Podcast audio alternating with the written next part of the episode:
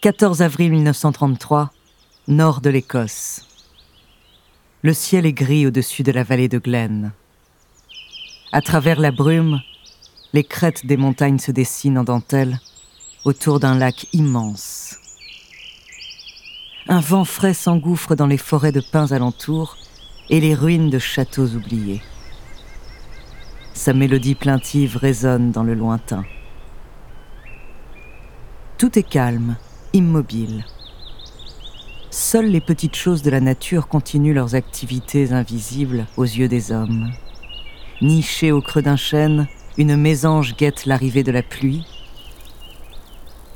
Et sur une grappe de bruyère pourpre, au bord de l'eau, une libellule chasse le moucheron.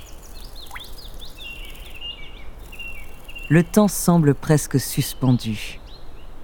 Comme si, dans l'immensité sauvage et silencieuse des Highlands, un événement terrible était sur le point d'arriver.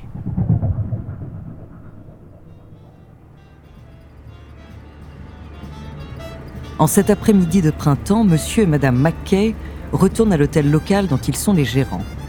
Cette virée à Inverness, la capitale de la région, les a épuisés. Ils n'ont qu'une hâte, rentrer au plus vite et se réchauffer autour d'une bonne tasse de thé. Heureusement, la route autour du lac vient d'être achevée. Pas sûr que les oiseaux du coin apprécient, mais après tout, on n'arrête pas le progrès. Pendant que son mari conduit, Aldi McKay en profite pour contempler la vue à travers la vitre.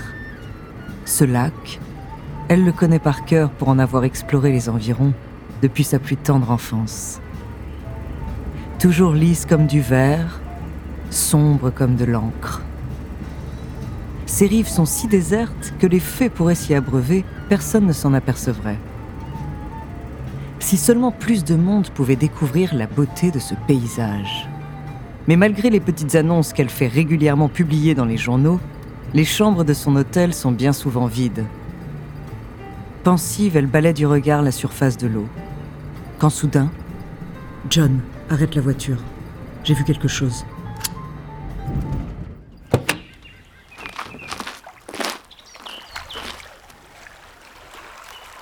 Le spectacle auquel Aldi et John McKay vont assister va les hanter à jamais et défier l'imagination de milliers d'autres visiteurs du lac après eux.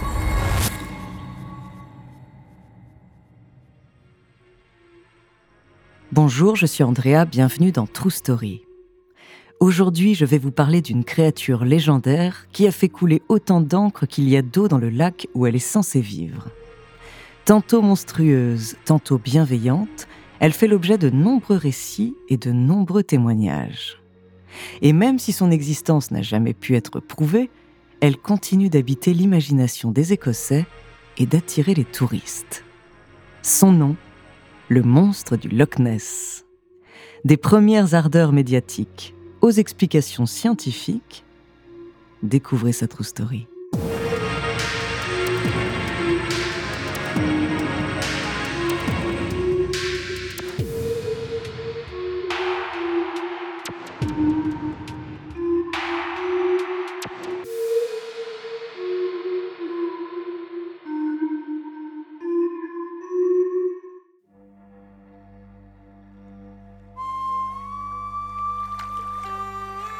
Dans l'après-midi du 14 avril 1933, le couple écossais se tient debout sur la grève du Loch Ness.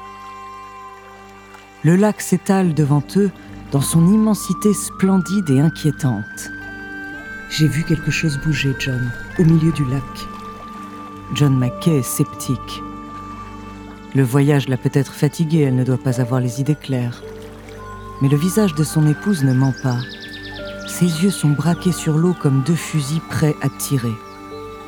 Ce qu'elle a aperçu depuis la voiture l'a complètement sortie de sa rêverie et a fait ressurgir en un instant la méfiance aiguë de l'instinct animal. Il ne l'a jamais vu comme ça.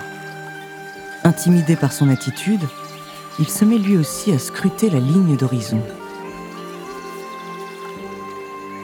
Quelques minutes s'écoulent en silence. Rien à part le bruissement des arbres et les cloches d'un troupeau de vaches au loin colportées par le vent. Prêt à partir, John jette un œil à la voiture garée derrière eux.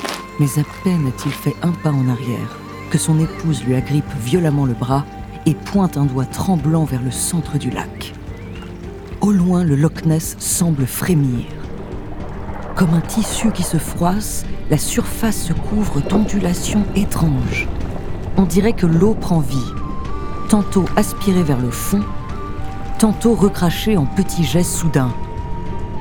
Quelque chose est à l'œuvre dans les profondeurs, quelque chose de gros. Le remous s'intensifie, seconde après seconde. Le lac se met à bouillonner comme une marmite et bientôt des vagues se propagent tout autour en cercles concentriques. Aldi et John se tiennent par la main. La bouche entr'ouverte, ils assistent tétanisés au spectacle de leur vie. Sous leurs yeux, le Loch Ness tout entier est en train de s'agiter comme la mer au début de la tempête. Et à une bonne centaine de mètres d'eux, à travers les trompes d'eau qui jaillissent dans les airs et la brume environnante, il leur semble apercevoir une seconde à peine, mais très distinctement, la queue énorme et flasque d'un monstre marin.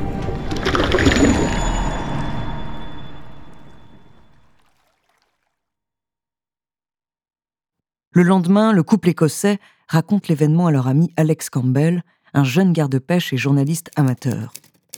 L'histoire est incroyable, et il s'empresse de publier un article dans le journal local intitulé Un étrange spectacle sur le Loch Ness.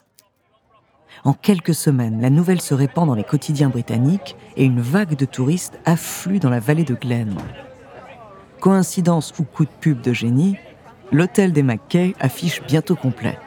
Et à la fin du printemps 1933, la légende du monstre du Loch Ness est lancée.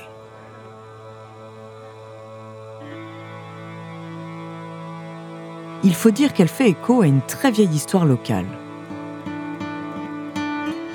Au VIe siècle, un moine irlandais aurait sauvé l'un de ses disciples d'une créature aquatique vivant dans ce même lac. Très vite, les témoignages des résidents de l'hôtel se multiplient.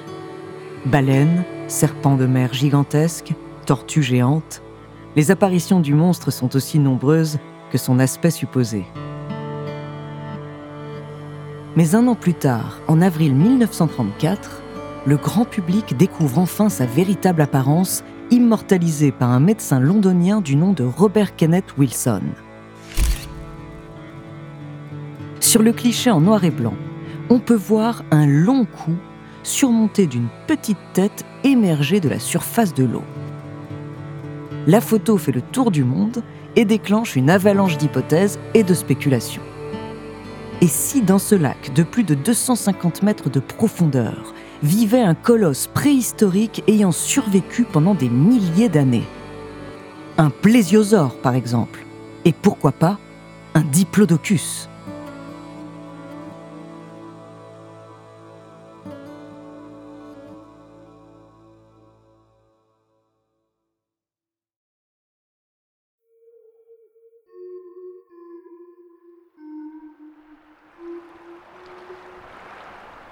Durant tout le XXe siècle, le Loch Ness est scruté, fouillé, scanné de fond en comble par les scientifiques sans aucun résultat concluant.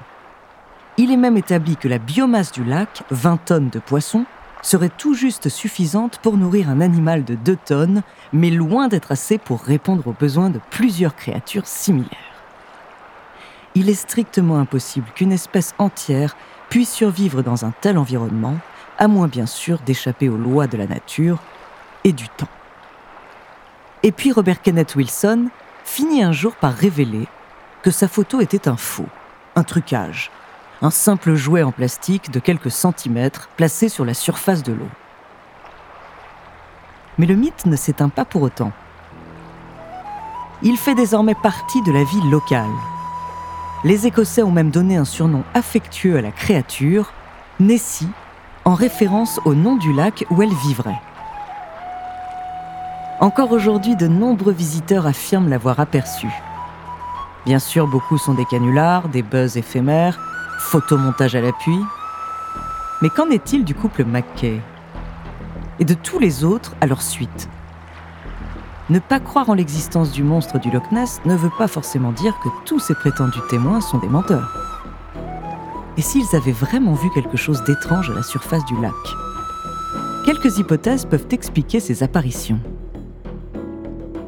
D'abord, il y a celle de l'oiseau. Sans bateau, nageur ou arbre à proximité, un simple canard nageant au milieu d'un lac immense, à plusieurs centaines de mètres de distance, pourrait très bien ressembler à une créature marine gigantesque. En l'absence de repères, les témoins auraient tout simplement pu se faire une fausse idée de la taille de l'animal. Si on pense différemment l'échelle, la photo historique du monstre ressemble beaucoup au cou et à la tête d'un volatile aquatique, par exemple. Mais cela n'explique pas les étranges mouvements aquatiques observés par certains. Dans le Loch Ness, il existe un phénomène naturel appelé couche thermique d'inversion. La couche profonde de l'eau est froide et demeure à une température constante, tandis que la couche superficielle varie. Ce contraste peut créer des sortes de mirages, distordre et agrandir ce qui se trouve à la surface, comme des troncs d'arbres par exemple. En 1933, pour construire la route longeant le lac et dégager la vue, de nombreux arbres ont été abattus et sont tombés dans l'eau. Sous l'effet de cette illusion d'optique, ils auraient pu prendre les formes les plus grotesques et les plus monstrueuses. La friction de ces deux couches d'eau à température différente peut également engendrer un phénomène appelé vague sans vent. Un long sillage se crée alors, parfois même à contre-courant, donnant l'impression qu'un animal de grande taille se déplace juste sous la surface.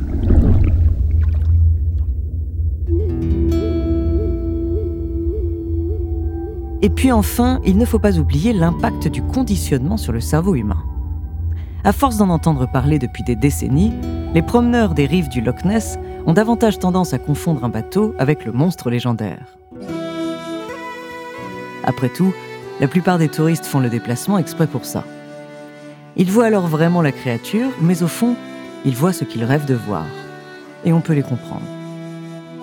Qu'on y croit ou pas, Imaginez qu'un animal des temps anciens sillonne les profondeurs du Loch Ness au milieu du paysage mélancolique des Highlands écossaises suffit à réveiller des envies de voyage et d'exploration.